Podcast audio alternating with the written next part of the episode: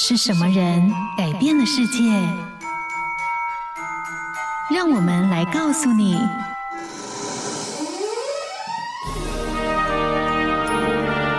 改变世界的一百个人。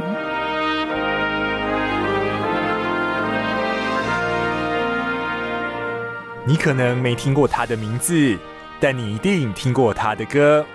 许多当年红遍华语乐坛的歌曲，都是翻唱自他的创作，包含让王菲跻身一线歌手的《容易受伤的女人》，任贤齐的《伤心太平洋》，及范玮琪的《最初的梦想》。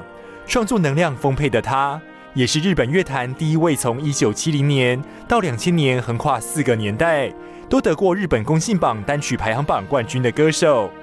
今天我们要来听见的，就是日本国宝级歌后中岛美雪的故事。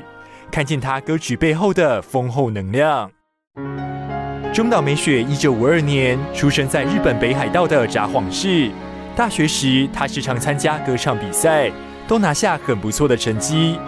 一九七二年，中岛美雪参加全国歌谣音乐季时，以一首《我时常这样想》得到优秀赏，并获得出道机会。但当时的一位评审，也就是日本诗人古川俊太郎。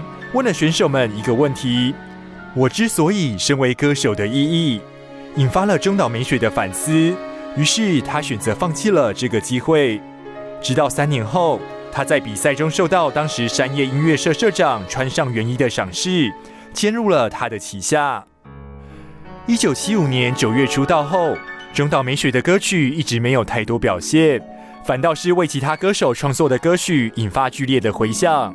他词曲创作人的身份才先受到了肯定，直到一九七七年的《分手歌》才让他正式踏入畅销歌手的行列。一九八零年代是中岛美雪音乐事业的黄金期，她以不同以往的清新活泼歌曲《坏女人》席卷日本。一九九零年代也创下多张百万单曲成绩，在乐坛刮起一阵旋风。而在两千年发行的《地上之星》，在排行榜百名内长达两年之久。创下了日本唱片界少见的长卖奇迹。中岛美雪的影响力跨越日本不同世代，她创作的旋律也经由各国歌手的翻唱，成为大众的共同记忆。在她如此丰厚的创作能量背后，或许是因为中岛美雪时常想着生命究竟能达到何种程度，并将她反思后的能量化作歌曲，深深地鼓动着我们的心。听见他们的人生，找到自己的故事。感谢收听今天的改变世界的一百个人。